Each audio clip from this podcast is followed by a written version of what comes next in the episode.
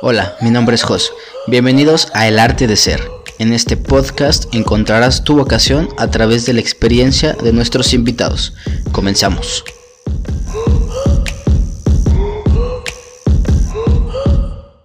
Hola a todos, ¿cómo están? Bienvenidos a un nuevo episodio del podcast El Arte de Ser. El día de hoy es un día bastante especial. Tengo un invitado que yo admiro mucho, que, se va de viaje en, en unos, unas semanas. Y tengo el honor de, tenerlo aquí como invitado. Espero que para cuando te vayas de viaje vayas escuchando el, podcast en, ese momento. Y que puedas distribuirlo, güey, allá hasta donde vas, ¿no? Eh, mi invitado es Rafa, Rafa Velasco. ¿Cómo andas, güey? ¿Qué tal, Jos? Muy bien, muchas gracias. Aquí muy contento de, compartir este espacio. Hemos compartido varios espacios en, Escuadrón, en el fútbol y ahora aquí en, la mesa de grabación. Es, es un honor. Que hablábamos mucho de esta trascendencia, güey, que siempre hemos tenido tú y yo como ese, ese común, güey, querer trascender, güey, y es dejar tu huella, pues, en este podcast y en la audiencia que, que, que te escucha y que te verá en, en, un futuro. Digo, esto queda para, para la posteridad y, pues, bueno, espero le, sirva este, este episodio a la gente, cabrón. Exacto, ¿no? Eso es lo más chido de esto, ¿no? Saber que, que aunque imaginemos que nadie más lo viera, estoy seguro que si tú y yo lo vemos dentro de 20, 30 años, vas a decir, órale, güey, cómo hemos crecido, güey, güey, necesitamos reconectar con ese José de hace 30 años, ¿no? Esto va a servir y nos va a servir mucho y, eso está muy chido, así que gracias por el espacio. Pues a darle, a darle. Y también comentaba la, la, base de este, de este episodio, de este podcast, que es hablar sobre las carreras universitarias. Yo personalmente admiro tu, tu carrera y tu trayectoria hasta este momento, güey. Y platícanos, platícanos un poco de la carrera que tú estudiaste, dónde la estudiaste y cómo, en qué instancias llegas a esa carrera, güey. Ok.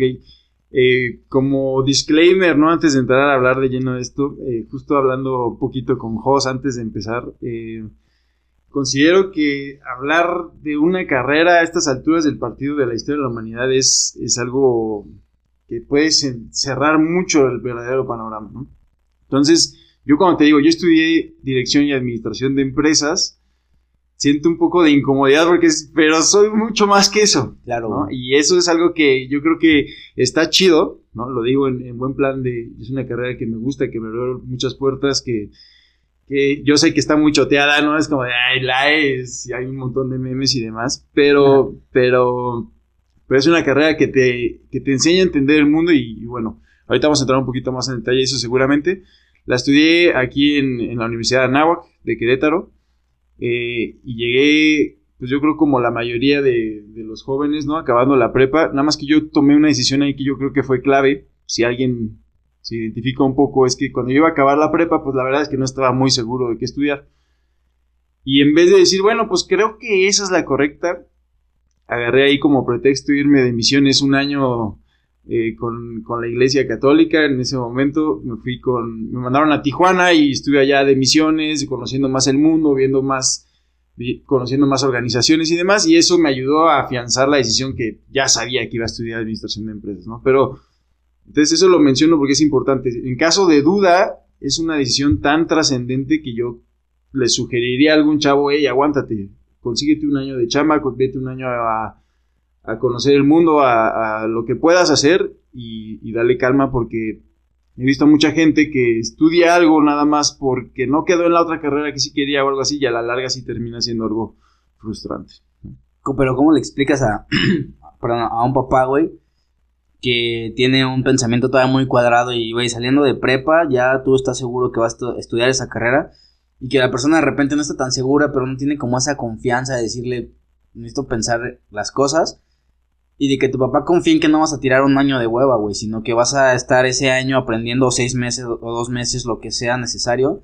Que tú como, como chavo en ese momento sí lo sientes, o sea, dices, o sea, sí quiero aprender, quiero darme cuenta de, realmente quién soy, pero tu papá probablemente no, no tenga como esa misma confianza en ti todavía, güey. ¿Cómo lo transmites o cómo lo hiciste tú, cabrón? Claro, mira, yo ahí en, en, en mi caso personal, la verdad es que sí soy muy privilegiado de que tengo unos papás que siempre me han apoyado, ¿no? Desde pequeños era, ¿quieres irte de campamento? Órale, pero tú te haces responsable de todas las consecuencias. Ok, está bien. Y me enseñaron mucho esa parte. Entonces, cuando yo les planteé la idea de irme de colaborador, eh, pues fue lo mismo, decir, ok, está bien, pero es un año que tú vas a tener que pues, sacar adelante de cierta forma por tu cuenta, ¿no?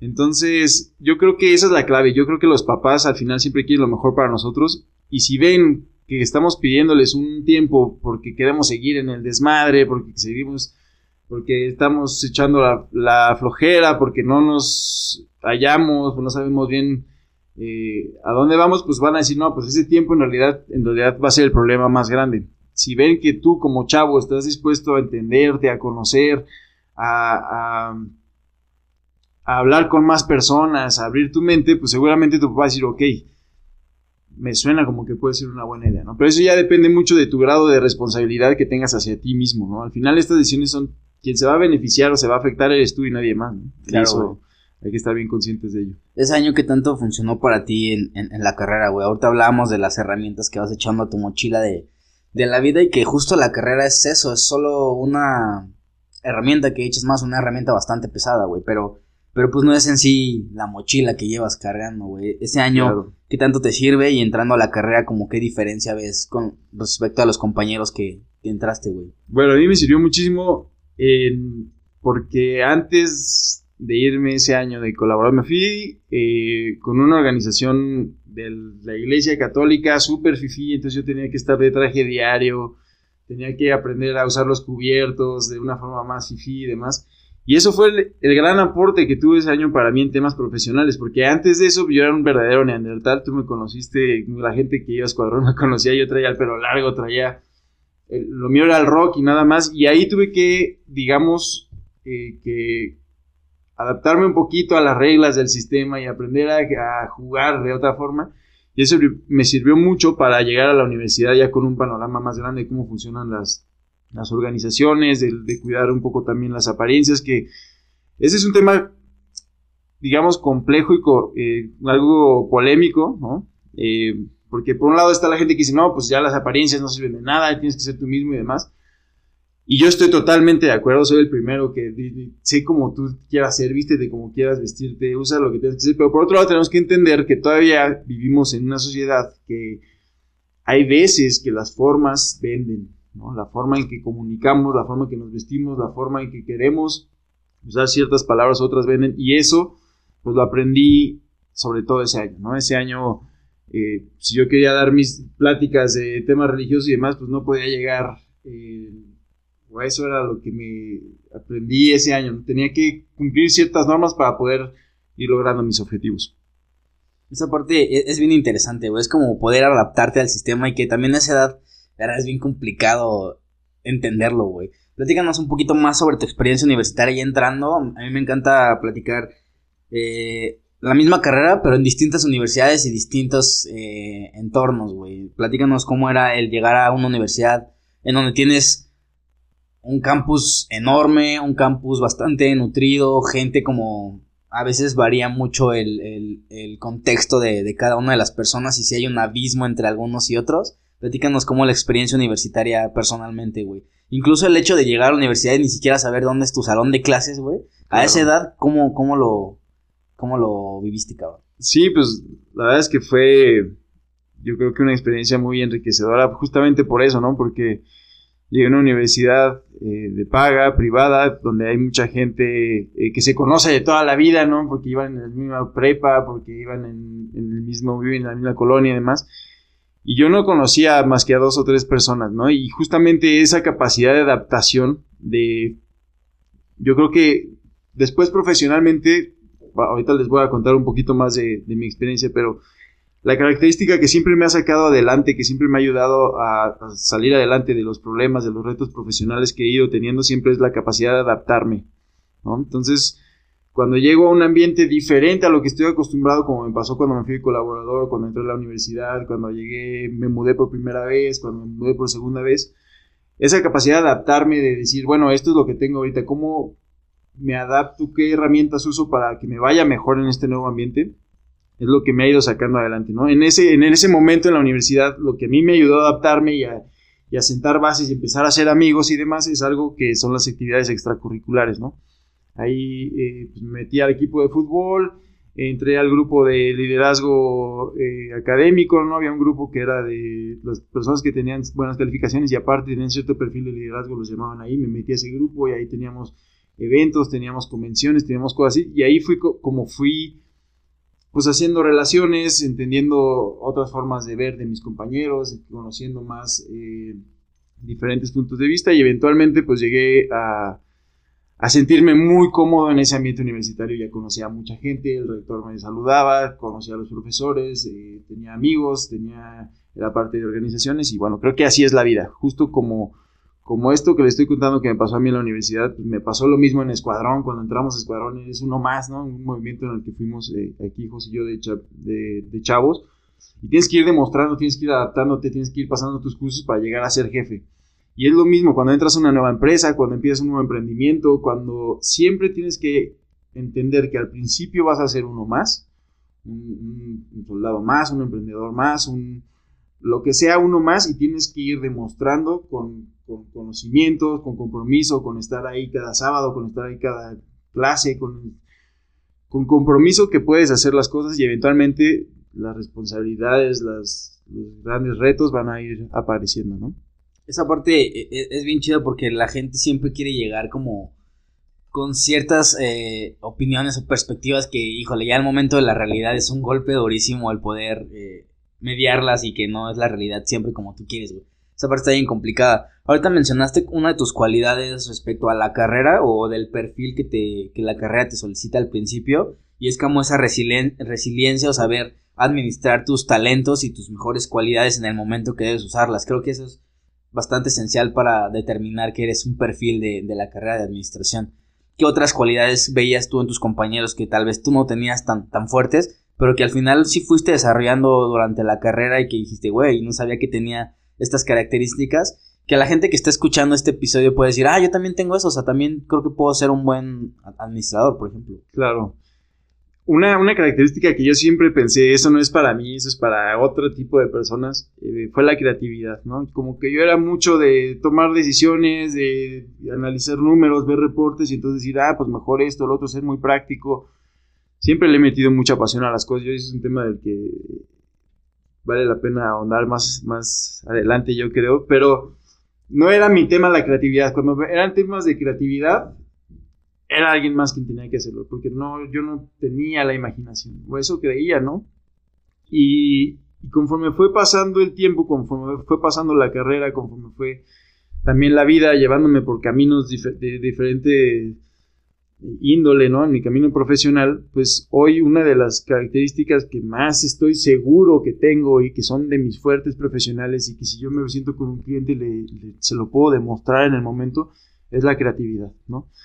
Eh, ese, esa capacidad de decir, de entender que no hay un camino seguro, que no hay una fórmula segura, que no hay un proyecto que sea igual dos veces, y que cada vez tiene que ser diferente. Y entendiendo eso, pues ya cada, sabes que tu solución puede que sea correcta. Empiezas a confiar más en tus ideas y empiezas a decir, ah, pues sí, ¿no? Ya no dices, no, es que tiene que haber una forma en que ya se hagan las cosas. Tiene que venir con visto bueno del jefe para que entonces la responsabilidad sea de él. Sino que tú empiezas a decir, yo confío en mis ideas porque ya he visto que sí funcionan.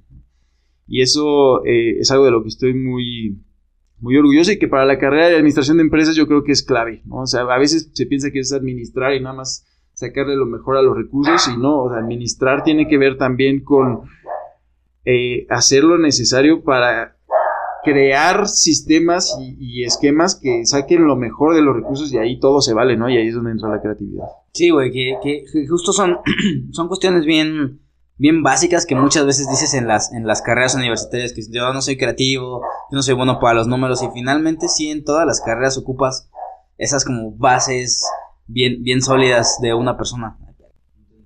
Bueno, regresamos al podcast después de, un corte. Sí, hablábamos de esas, de esas cualidades básicas que la gente debe tener siempre y, y, no, y no centrarse nada más en, ¿sabes qué? Yo no soy bueno para los robots y por eso descartar la carrera de ingeniería. Son cosas que vas aprendiendo y muchas veces al momento de elegir ves tiras de materias y dices, o sea, no soy bueno para, para todas esas, pero tienes, o sea, para eso vas a la escuela, para aprenderlas justamente ahí, güey. ¿Tuviste algunas materias o cómo fue el proceso de elegir esa carrera específicamente y en esa universidad? Pues mi proceso en, en, en específico fue muy relacionado, y eso es, eso es algo bien interesante, cómo las decisiones que vas tomando van marcando tu camino de vida. esa decisión que te conté de que me, cuando acabé la prepa me fui un año de misiones, pues estuvo provocada porque antes en escuadrón ya me había ido de misiones otras veces y me encantaba irme de misiones y conocer a la gente y conocer su realidad. Y te voy a hilar toda mi, idea profesional de ahorita desde la prepa y está bien interesante porque todo tiene conexión, ¿no? Entonces, en la prepa me fui de misiones, de ahí me fui un año de misiones entero de mi vida, este, más allá de lo religioso y espiritual, crecí mucho como profesional, como persona también. Y gracias a que me fui un año de misiones, me ofrecen la beca en la Universidad de Anáhuac. Entonces así es como dije, pues ya está, ¿no? Ya me, facilitan un poco la decisión y demás. Llego a la Universidad de Anáhuac y, en la Universidad de Anáhuac, eh, ya a lo mejor voy a adelantar en el tema, pero tengo diferentes oportunidades. Eh, una de ellas fue irme de intercambio a Walt Disney World. Entonces me fui a Disney. ¿A estudiar o a trabajar? Me fui a estudiar y a trabajar. Fueron las dos, ¿no? Pero eso fue una decisión que yo pude tomar y que pude gestionar y que pude conseguir gracias a que estaba en la universidad, que me había ido gracias a que me había ido de misiones, gracias a que la prepa me había ido de misiones, gracias a que una vez un amigo me invitó a Escuadrón, ¿no? Y entonces las decisiones que vas tomando literal desde los 13 años si están relacionadas y, van convirtiéndote y van construyendo quién eres, ¿no? Y entonces en Disney yo dije, wow, esto está, si me permites, me voy, me voy a ya arrancar con esto para que vean, porque yo creo que es lo más importante, la toma de decisiones, ¿no? Cómo cada decisión que van tomando en su vida va construyendo lo que al final va a ser su vida. Yo creo que al final todos queremos tener una vida de la que nos sintamos orgullosos, ¿no? Y entonces me voy a Disney y digo, wow, esto de estar fuera del país, conocer otras nacionalidades, otros amigos y demás, me gusta. Y entonces al siguiente año veo que hay una convocatoria para, para irse a estudiar a Washington, que daba el gobierno del estado, y dije, perfecto, voy a aplicar a ver si chicle pega, y chicle y pegó, ¿no? Y eso es algo, otra cosa bien importante, siempre jugar tus cartas. Aunque parezca que no tienes posibilidad de ganar, juega si pierdes no pasa nada y si ganas ya chingaste, ¿no? Entonces me fui a Washington, de hecho fui ahí el último que entró casi de rebote, me fui a Washington, le saqué un montón de provecho a Washington, estudié política pública y estudié project management. Política pública se relaciona otra vez con esa vocación social que ya traía de entender, de entender las comunidades, irme de misiones y demás. Y project management se vuelve mi profesión de base, porque además resulta que mi padre se dedica al project management y entonces digo, hey, esto que estoy estudiando en Washington es lo que hace mi papá. Digo, ok, todo tiene sentido. Y, voy, así voy hilando mi carrera. En Washington trabajo en una, hago un internship ahí con una empresa de, tecnología que se dedica a campañas políticas y así se va construyendo todo. Y Después este, trabajo un tiempo en el gobierno aquí en Querétaro, eh, tengo mi empresa de consultoría, de administración de proyectos me gano una maestría, una beca para hacer una maestría en administración de proyectos en Barcelona. Eh, y se sigue conectando todo, ¿no? Porque en Barcelona empiezo a ver que hay gestión de proyectos, pero aplicados a la gestión pública, y entonces ya traigo la experiencia de gobierno, ya traigo la experiencia de trabajar con la gente, y entonces empiezo a, y digo, ok, se puede profesionalizar esto, ¿no? Entonces ya estoy en Barcelona, se me abre otra vez el panorama del mundo, regreso, eh, vuelvo aquí a Querétaro, eh, a, trabajar con mi empresa, trabajo también muy de cerca con la Secretaría de Movilidad, empiezo a, tomar experiencia real en proyectos reales ya que afectan a la ciudadanía.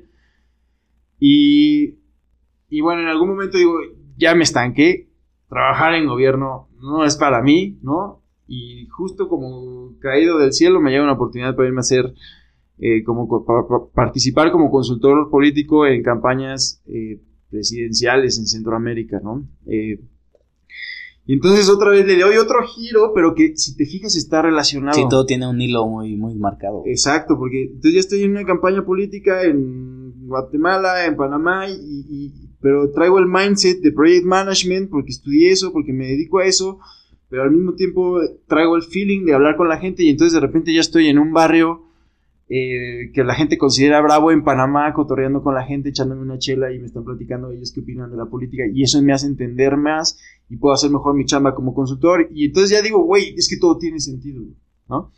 Eh, para terminar la historia y este a lo mejor es la forma en que le anuncio al público que me voy a ir a, otro país, pero regreso, estoy un rato en esa empresa en la que me fui a las campañas, me doy cuenta que en realidad no es lo mío, ¿no? Eh, el, tema de lo que nos dedicábamos era un tema más técnico para mí, no, es lo mío, me salgo de ahí.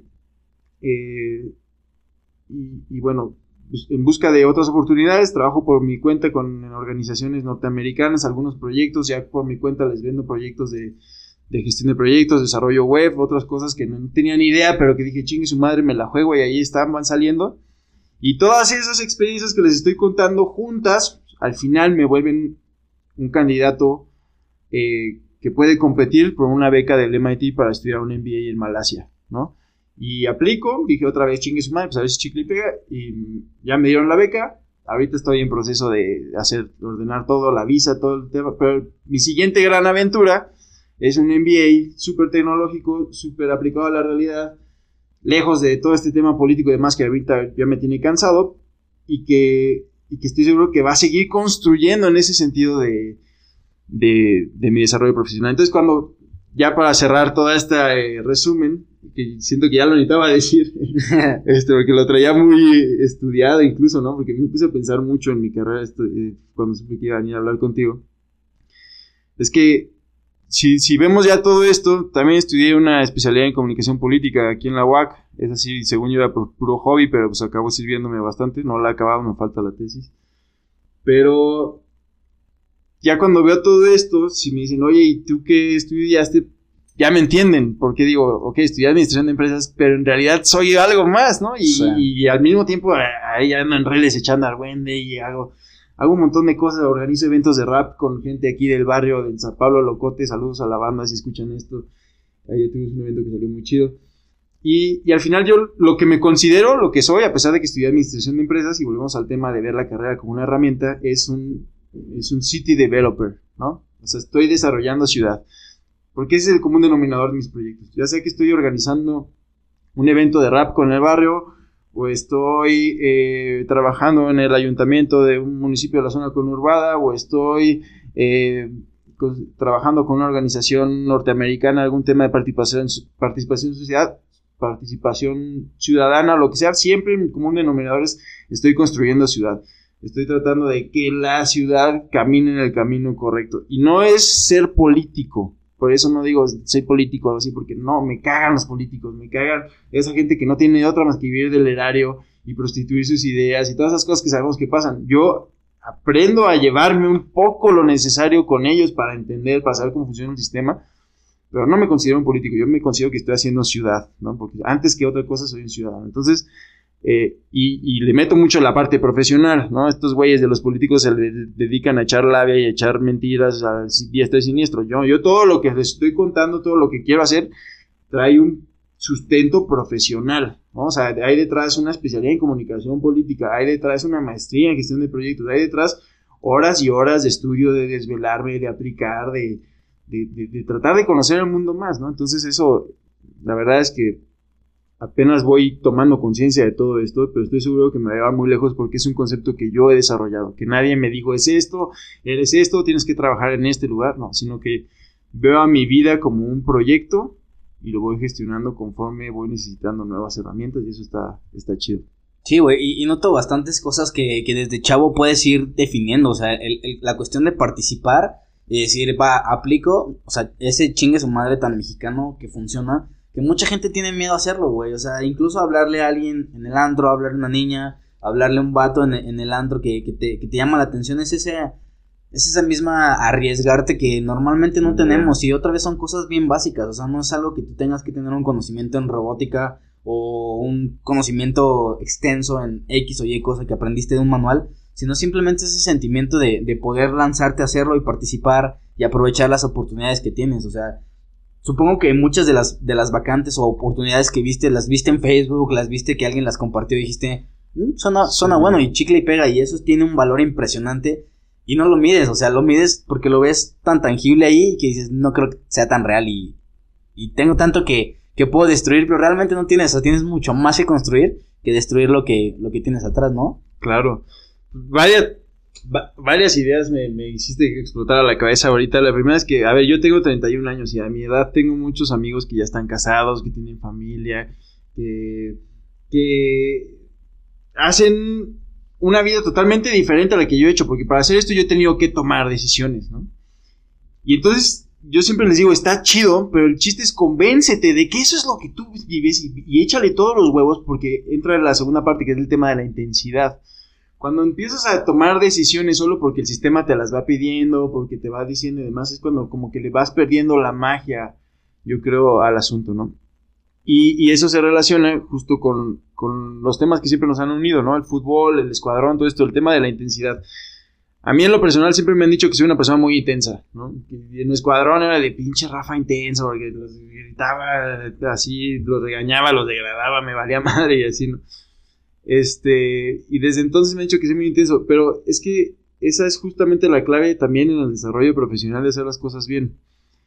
Eh, si tú juegas un partido de fútbol y estás en tu banda y cuando te llega el balón, pues la recibes y la tocas rápido, y ya a lo mejor estás cumpliendo con lo que tienes que hacer, pero nadie se va a acordar de ti, y a lo mejor el siguiente llega otro jugador y va a decir, ay, pues si tú estás en un partido de fútbol y es una semifinal y quedan cinco minutos y el equipo está como que medio desorientado y tú les dices, cabrones, acuérdense, papá, les empiezas a ordenar y cuando uno la cae ya le dices, levanta la cara, tal, y, y te vuelves ese factor de cambio que al final hace que caiga el gol en el último minuto.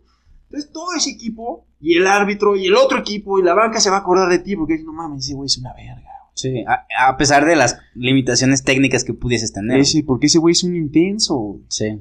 Y ya con eso, eso mismo en fútbol lo aplicas en tu chamba, lo aplicas en tu familia, lo aplicas en todos lados, en el buen sentido de la palabra, o sea, ser intenso de decir, yo quiero eso y voy a ir por eso y voy a hacer todo lo que tenga que hacer para ir por eso y voy a competir y si pierdo no pasa nada, porque gané con todo lo que aprendí tratando de llegar a ese lugar. Y ese, ese nivel de intensidad es la que, el que al final yo siento que a mucha gente se le va perdiendo en su carrera profesional. Y es lo único que no se puede perder. Puedes acabar tu carrera y decir, ay, esto no era para mí. No hay pedo, ¿qué sí es para ti? Eso que sí es para ti, métete a darle. Y, y, al final, pues, acabar construyendo algo muy chido. Sí, yo estoy viendo la carrera universitaria como si fuera un Lego, una plantilla de Lego, que es realmente tu carrera y es como donde vas a cimentar.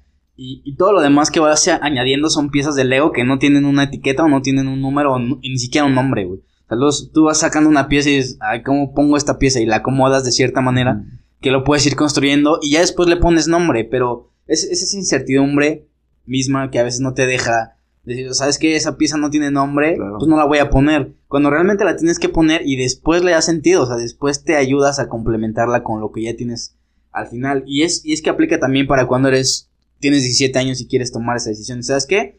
Sobre esta plantilla me voy a montar y todo lo demás lo voy a ir yo construyendo una narrativa para que me haga sentido a mí después, o sea, y también poder decir y tener esa libertad de poder decir, híjole, es mi vida, es mi decisión y si esa pieza después del Lego que acabo de montar ya no me sirve después, pues ni modo, ahí está ahí, pero, pero pues no, no, no reprocharte eso o no ver por qué otras personas tienen esa pieza y tú no, ¿sabes? O sea, es, es tanto conocimiento personal, güey. No sé qué tanto tú manejabas como ese conocimiento personal, qué tanto te conocías, qué tantas habilidades creías que tú tenías y qué eh, debilidades. Y sobre eso te montaste o simplemente fue un, son corazonadas, güey. Pues yo creo que es un poco de las dos, ¿eh? O sea, sí, definitivamente quienes me conocen no van a dejar mentir que soy una persona muy necia y que soy muy tenaz en el sentido que veo algo y digo, voy por eso y trato de lograrlo me acuerdo muchísimo la primera junta que, que, fui a escuadrón, mi escuadra siempre quedaba en último lugar y, el Norman, que si escucha esto también le mandamos saludos. Este, ese día nos hizo quedar en tercer lugar, no sé por qué, y, pero era mi primera junta de escuadrón y gritamos la porra, se me puso la piel chinita y dije, órale, este pedo me latió, algún día voy a ser coordinador, ¿no? Y diez años después ahí estaba siendo coordinador y ya, ya tenía mis maestros y ya había aprendido de otros coordinadores y demás.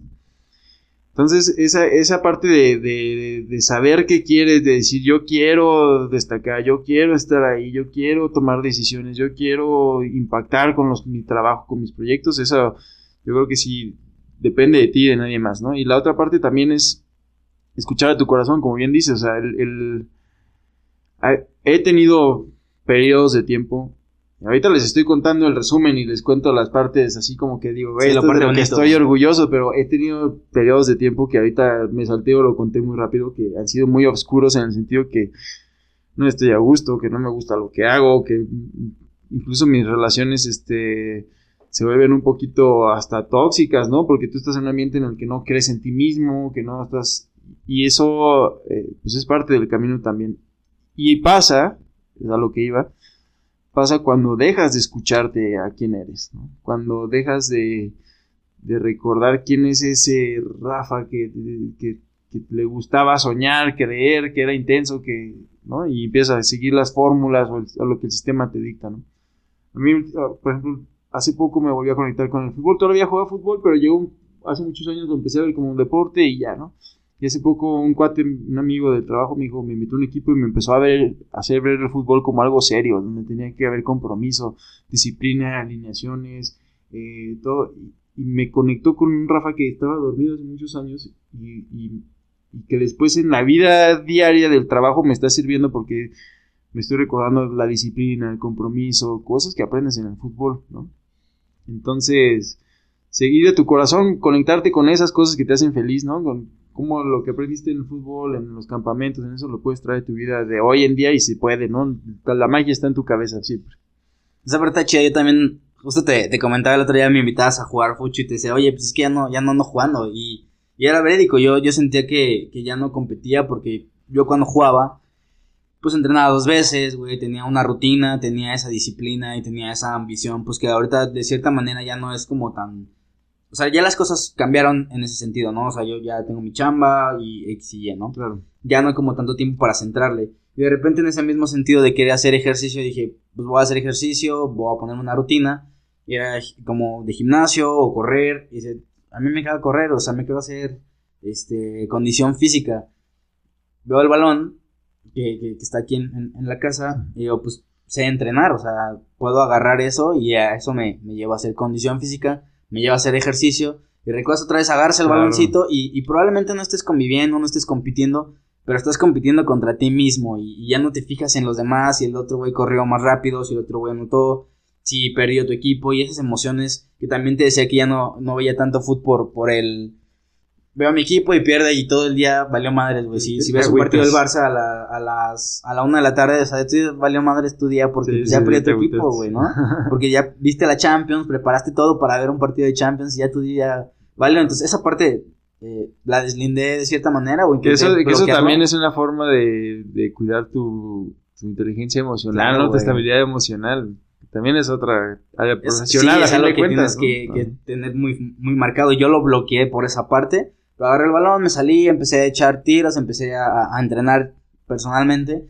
Y pues de nuevo vuelves a esa magia del, del fútbol, pero le cambias el sentido, pero no lo quitas de ahí, o sea, es lo que te digo. Vas creciendo y, ese bloque lo tienes ya, lo tienes establecido en tu, en tu pieza de Lego. Nada más le estás cambiando la narrativa, no tienes por qué destruirlo, sino inventar más cosas encima, güey. Exacto, sí, sí, porque cuando empiezas a querer borrar lo que eres, es donde empiezan los problemas. Esa es mi experiencia. Platícanos un poco, eh, para agarrar otra vez sentido, de, la uni, la gente que está interesada como en, esta carrera prácticamente. Eh, hay muchas limitaciones que yo veo que no tomamos en cuenta o muchas cuestiones que no tomamos en cuenta al elegir una universidad. Lo, lo platico siempre como el, yo quiero estudiar ingeniería, que es la carrera que yo estudié, y llegas al, al campus y solo hay, por ejemplo, un torno. Hay siete grupos de 60 alumnos y práctica de torno se vuelve terrible, no aprendes nada, nada más te enseñan visualmente y es lo mismo que ver un video de YouTube. y, el momento de tú moverle ahí a las máquinas y poder tener ese aprendizaje universitario que cuando vas a la, al área laboral pues no te van a dejar cagarla en una pieza, güey, porque esa pieza tiene un costo. Tú personalmente, ¿qué, qué talleres tenías en la universidad? ¿Qué, qué cuestiones tomaste que, que sí determinaban que esa universidad tenía mucho potencial en, en la carrera o que aplicó mucho es que, mira, yo te podría hablar de mi universidad y, del tiempo que yo estuve en la carrera, pero siento que ya es hablar de la edad de piedra y eso que me gradué en el 2013 apenas. Sí. Pero es que ya las cosas se cambiaron tantísimo, güey, en estos años y más ahorita, estos últimos, este último año con el tema del COVID y demás, que sí creo que hay unas diferencias abismales, ¿no? Yo, para la gente que esté pensando estudiar administración y, como dice, más que recomendarles una u otra universidad, además yo lo que les recomendaría es, eh, la clave está en observar, ¿no? En observar y entender el mercado. Eh, hay mucha gente que, la rompe en el tema de negocios y administración sin tener conocimientos eh, académicos y hay gente que con la carrera después no, no es lo suyo, ¿no? Entonces, para no hacerme tantas bolas, eh, creo que la, el, tema base más que la educación formal, más que los talleres, más que las clases y demás, es tener la mente y los ojos bien abiertos para entender cómo funciona el mercado allá afuera, ¿no? El tema eh, del mercado, el capitalismo, la competencia entre empresas y demás, a veces es un tema que mucha gente lo sataniza un poco porque dice que es parte de un sistema que está acabando con el... Pero la realidad es que eso puede cambiar si entendemos cómo funciona un sistema y esa es la clave de la carrera de negocios y de administración de empresas, ¿no? Es entender qué está pasando allá afuera, cómo que lleva a los individuos a consumir X o Y cosa, cómo se están cambiando el día a día y subirte esa narrativa para ofrecerle valor al cliente, ¿no? Mientras tú le estés ofreciendo el valor al cliente, eh, yo creo que puedes incluso no tener la carrera universitaria y, puedes hacerlo bien, ¿no? Eh, dicho eso, pues mi sugerencia sería checar que la universidad sea una universidad que esté bien montada al tema tecnológico, que entienda las nuevas este, narrativas, ¿no? El tema de, todo el comercio que existe en línea, que... O sea, yo a lo que voy es, sí existen muchas universidades que se están quedando atrás, ¿no? Y es una realidad que ahorita con algunos cursos que puedas comprar en línea, puedes estar más capacitado para generar valor que si llevas toda una carrera en la universidad más choncha del país, si no tienes ese enfoque que te estoy diciendo, ¿no? Que es el enfoque de entender. Si tienes el enfoque correcto, le vas a sacar un montón de provecho a la carrera y, o a los cursitos de internet, da igual. Pero el chiste en tema de administración, de todo esto, es saber cómo funciona el mundo y tener los ojos bien abiertos. Claro, güey. De hecho, como ligando esta, esta parte de, de, lo que has hecho y, aterrizándolo a la gente de nuestra edad, que me comentabas que quién era el, al público al que le estábamos hablando en este podcast, es mucha gente joven, en el sentido que también eh, ya son profesionales, ¿no? Y, y, el hecho de escuchar esta carrera, pues no, tal vez no determina si estudian otra carrera universitaria o no, pero sí les sirve como herramientas para ir echando su maleta, ¿no? Claro. Tú como administrador, como project, como alguien que ha viajado bastante y que ha conocido con ese mismo liderazgo, adaptado a tu carrera, ¿qué consejos podrías darle a una audiencia que, que dice, es que pues quiero hacer una carrera en project, pero no sé, o quiero lanzarme de viaje, pero no sé, con tu, experiencia, sobre todo basándolo más en lo, en lo, universitario, ¿qué consejos le darías a la audiencia para que complemente sus carreras que ya tienen? Eh, bueno, definitivamente el tema de gestión de proyectos es un tema que está aquí eh, y está para quedarse yo creo que ya, ya está demostrado que no es una moda, ¿no? todas las empresas y todas las organizaciones están pidiendo project managers y es por algo. Si no, si no, o sea, si están buscando darle un plus a su carrera y están en un área afín, les recomiendo que se metan a estudiar ese tema. Y yo personalmente estoy certificado como PMP, que es Project Management Professional, es una certificación internacional muy reconocida que te abre muchas puertas también profesionales. Y, la verdad es que ha sido todo un viaje bien completo ese tema del project management, ¿no?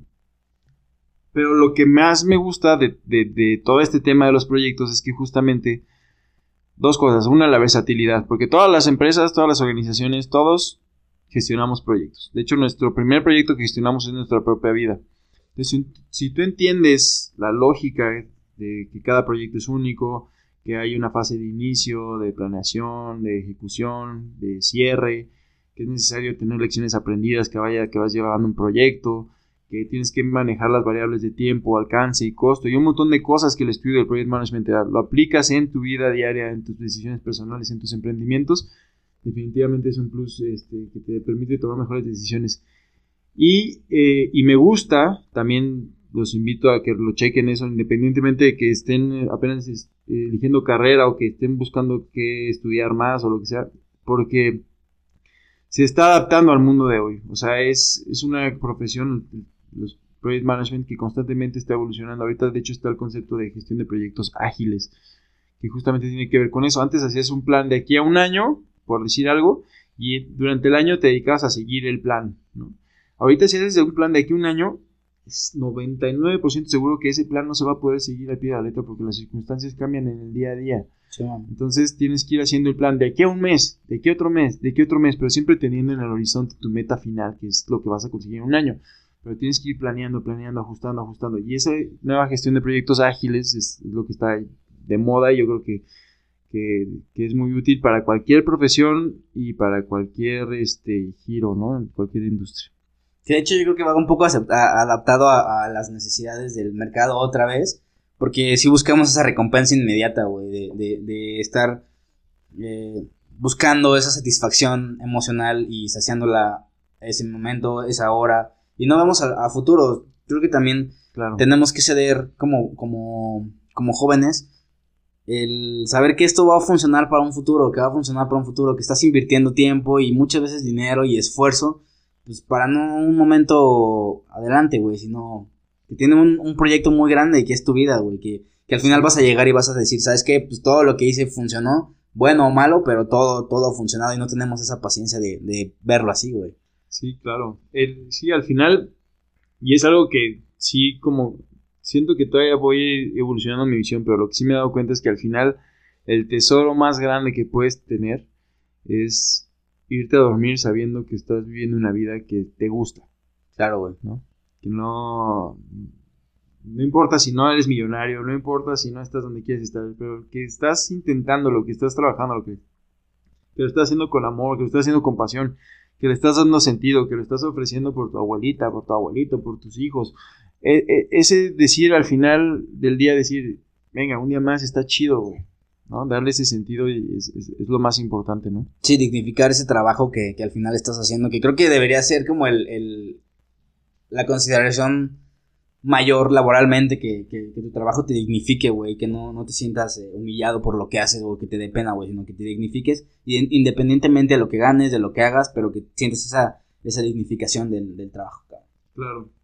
Sí, la es, es toda una aventura. Y sí, al final de cuentas, de todo esto que les he contado que he hecho y demás, mi más grande logro es eso, poder venir aquí y contárselos. ¿no? poder venir y decir, esto es lo que he hecho y está de huevos, güey. A lo mejor no tengo propiedades, a lo mejor no tengo eh, un, una, algo que a lo mejor pude haber construido, un patrimonio que estos 10 años, digamos, no he construido por estarle invirtiendo a mi vida, a mis experiencias, a mis aventuras, a mis cuentos, a las historias de mis nietos. Y mucha gente a lo mejor afuera me ve y dice, güey, ya va siendo hora. Y yo digo, güey, es que no tiene ni idea, güey, porque yo estoy seguro que si algún día llego a viejo y tengo un nieto y le platico todo lo que hice, me va a decir, güey, qué chido, abuelito. Y eso vale más que la mansión más grande que tiene el amigo que tiene más varo que tengo, ¿no? claro. Entonces, eh, eso, y eso depende de ti nada más, ¿la? la visión que tú le des. Si estás obsesionado con el dinero, pues seguramente te vas a frustrar porque está difícil que siempre te salgan bien las cosas. Y que siempre va a haber alguien arriba de ti, también es evidente, y te vas a estar comparando con algo que pues, es muy utópico. Exacto, sí, entonces la, ahí la clave yo creo está en cómo te programes, ¿no? ¿Qué es lo que te motiva a funcionar? Listo. Pues bueno, amigo, yo creo que por aquí dejaríamos el episodio. No sé si quieras agregar algo más eh, de tu experiencia, de lo que traes en tus, en tus bullets, en tu, en tu libreta, güey, consejos para la audiencia algo más que, que puedas recomendar a, alguien que quiere estudiar esta carrera o que quiere complementar sus estudios. Que también lo utilizan como complemento de estudios, ¿no? Alguien estudia una carrera y luego complemente con administración también. Se echa un MBA o algo así. Sí, eso de hecho eso me parece muy, muy buena idea porque ya tienes algo técnico y nada más como que estudias cómo sacarle más provecho, ¿no? Eh, pues no, nada más. Eh, hacer mucho hincapié en ese tema de que no hay fórmulas, ¿no? O sea, no hay, no hay un camino seguro, no hay un... Igual que en los proyectos, igual que en los emprendimientos, igual que en las carreras, igual que todo en la vida, no hay fórmulas. La fórmula correcta es la que tú defines, ¿no? Y eso yo creo que es el consejo más grande que, que alguien que ya recorrió 10 años de, de experiencia profesional y más de vida, les puede decir a, los más chavos y a los de mi edad y a los más viejos, ¿no? No hay fórmula, se vale cambiar, se vale conocerte más y decir esto es lo que me gusta, es lo que no me gusta y, ajustar el camino, ¿no? Somos un proyecto ágil. Listo. Pues nada, amigo, una vez más gracias por caerle al podcast y pues nos vemos en el siguiente episodio. Chido, muchas gracias, saludos a todos. Chao.